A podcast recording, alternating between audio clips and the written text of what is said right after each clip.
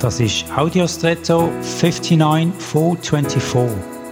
Hallo und schön hast du eingeschaltet.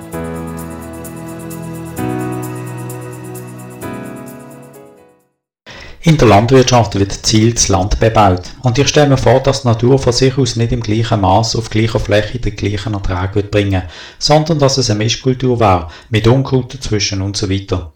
Die Kultivierung vom Land hat also eine ertragreichere Folge. Das bedeutet, dass durch die Kultivierung vom Boden und durch den Mensch eine Ertragssteigerung und damit auch eine Effizienzsteigerung ähm, erreicht wird. Das ist eigentlich etwas Gutes. Damit können wir landwirtschaftliche Flächen besser und effizienter nutzen. Das spart auch an Boden. Aber das Prinzip lässt sich nicht beliebig steigern. Irgendwann ist der Boden ausgelaugt, braucht er eine Brache oder eine Pause. Und ich denke, so ist es auch mit uns.